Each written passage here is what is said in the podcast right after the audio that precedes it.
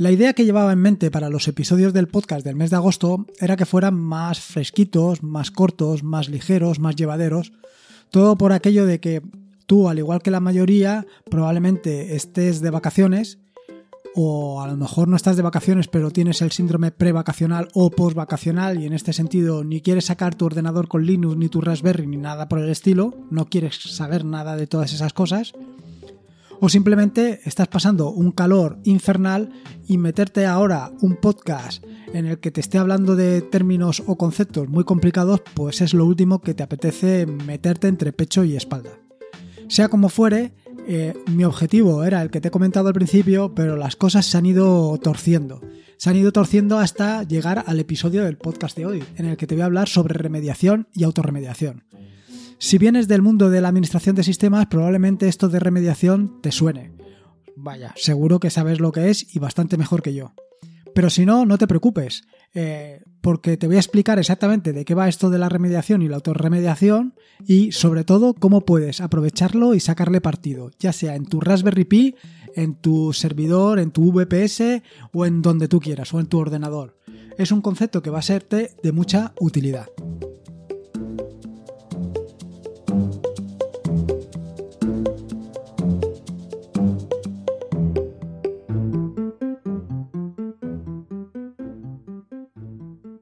Soy Lorenzo y esto es atareado.es versión podcast. Este es el episodio número 99 del podcast, un podcast sobre Linux, Ubuntu, Android y software libre.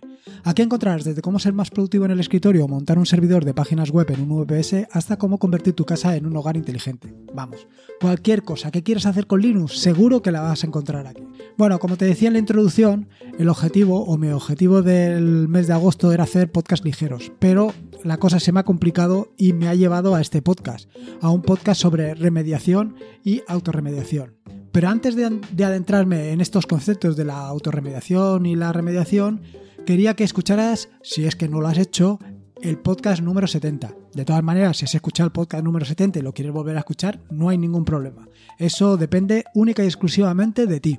¿De qué va el podcast número 70? Bueno, el podcast número 70 habla sobre monitorización o qué es lo que está sucediendo en la Raspberry Pi. Si no la has escuchado, te dejo aquí o te digo un poco de qué va esto de la monitorización. Al final en tu Raspberry Pi lo que vas a tener son servicios, muchos servicios, todos los que tú quieras.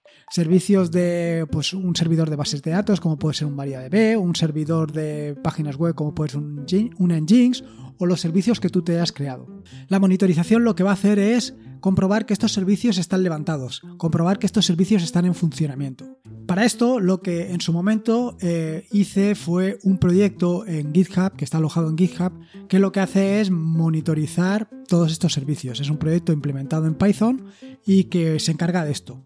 Un proyecto que te puedes instalar tú perfectamente en tu Raspberry o en tu servidor y que va a funcionar así de perfecto. Lo cierto es que, si bien yo puse la primera piedra, bueno, la primera piedrecita pequeña en ese proyecto ha sido cosa de Javier el que lo ha llevado a cabo, el que ha hecho un proyecto realmente fantástico con el que vas a poder monitorizar, como te digo, no solo tu Raspberry, sino tu VPS o lo que tú quieras. Y va a funcionar perfectamente. Esta monitorización lo que hace es que cada 5 minutos revisa todo lo que tú le hayas dicho.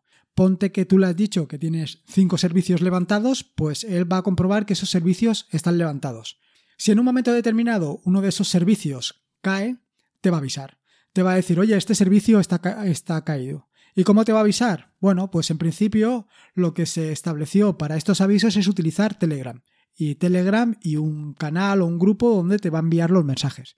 O sea que por ahora todo fantástico. Pero ¿qué pasa con esto de la remediación y la autorremediación? ¿Qué quieres decirme con todo esto? Bueno, pues ahora ahí va.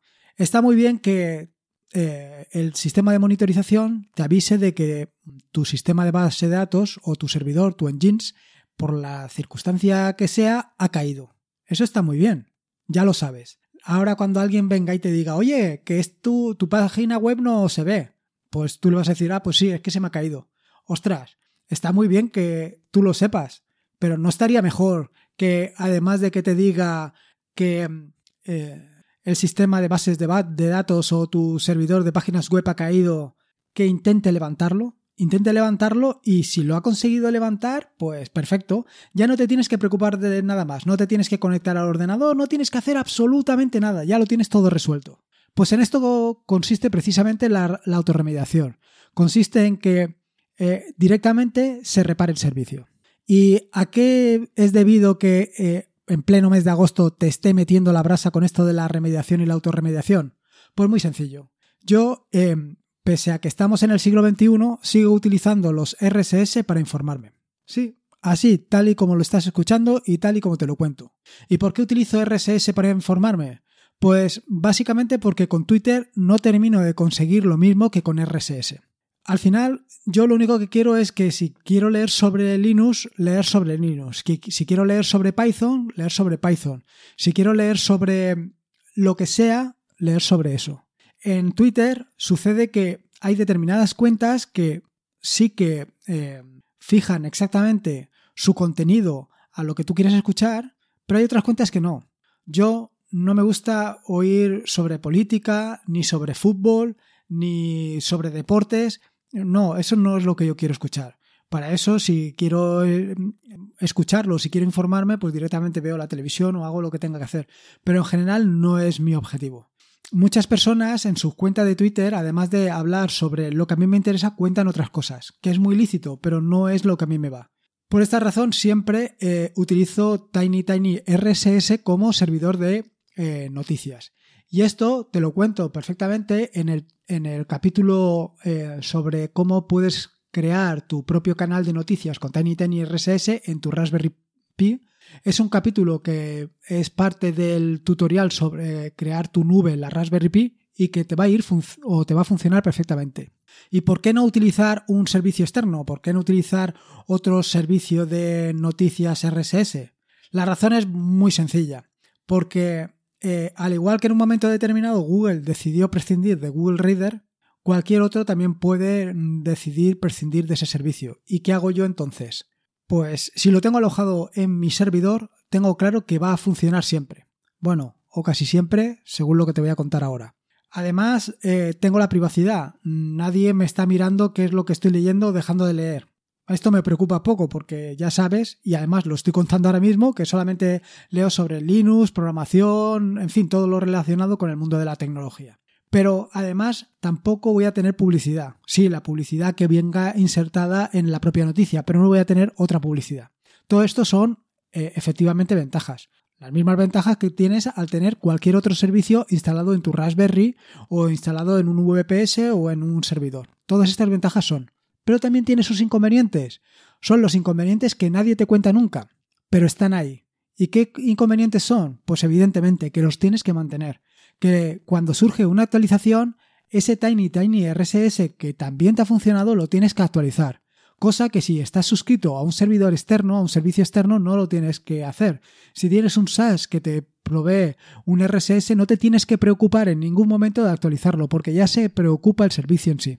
Pero bueno, todos son ventajas e inconvenientes. Para eso hemos puesto precisamente la monitorización. Para eso te has encabezonado en poner la monitorización y saber que tu Tiny Tiny RSS está funcionando.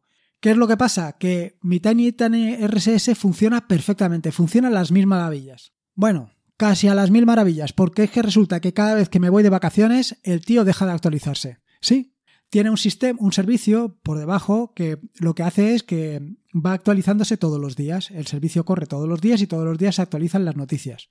Menos cuando me voy de vacaciones. Cuando me voy de vacaciones, siempre, siempre, siempre ese servicio cae. Es así. Además es que es matemático. Parece que el tío sepa o tenga mi Google Calendar de cuándo me voy de vacaciones. Lo sabe perfectamente y se cae. Hombre, ahora está muy bien porque con la monitorización lo tengo fantástico. Con la monitorización ahora ya sé cuando mi Tiny Tiny RSS cae. Bueno, realmente no hace falta que tenga eh, la monitorización para el Tiny Tiny RSS, porque es que resulta que cuando el Tiny, Tiny RSS eh, se cae, pues no se me actualizan las noticias, con lo cual de una manera u otra ya sé perfectamente que mi Tiny Tiny RSS no funciona. Vale, muy bien, la monitorización está muy bien, pero estaría mejor que además consiguiera levantarme el servicio, consiguiera que Tiny Tiny RSS volviera a funcionar perfectamente. Pues eso es la pata que le he añadido al sistema de monitorización que tan increíblemente ha desarrollado el amigo Javier. Lo que he conseguido ha sido que, además de que te avise de que el sistema de monitorización o sea, perdón, que el Tiny Tiny RSS ha caído, que en el caso de que sea la primera vez que cae, o sea que es decir, ha pasado del estado activo al estado eh, inactivo, al estado caído, lance una remediación. ¿Qué remediación? Bueno, pues ya lo sabes. La remediación es tan sencilla como sudo systemctl star tiny tiny rss update. Eso es así, así de sencillo. Y así funciona. De manera que, ¿qué es lo que hace la monitorización? La monitorización, eh, la primera vez que lo arrancas es mira todos los estados o todos los servicios que tú tengas funcionando en tu sistema y que le has dicho que quieres monitorizar. Él guarda el estado en el que se encuentra. En el momento en que cambian de estado, él te manda un aviso. Si el cambio de estado es de activo a inactivo y tú además has implementado el tema de la eh, remediación o de la autorremediación, el sistema lo que va a hacer es intentar levantar ese servicio. Y eso es lo que he conseguido.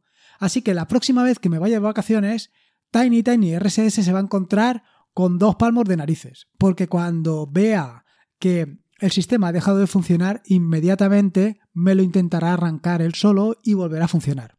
Ahora bien, después de todo esto que te acabo de decir y lo bien que te he vendido, o por lo menos así lo veo yo, el tema de la remediación y la autorremediación, a lo mejor te estás planteando por qué cae mi servicio. Bueno, pues yo también me lo planteo, porque he preferido hacer todo esto de la autorremediación antes de mirar qué es lo que ha sucedido, antes de mirar el log y ver exactamente qué es lo que provoca que eh, Tiny Tiny RSS deje de actualizarse, es decir, ese servicio muera. Pero, bueno, en fin, al final la gandulería es lo que lleva.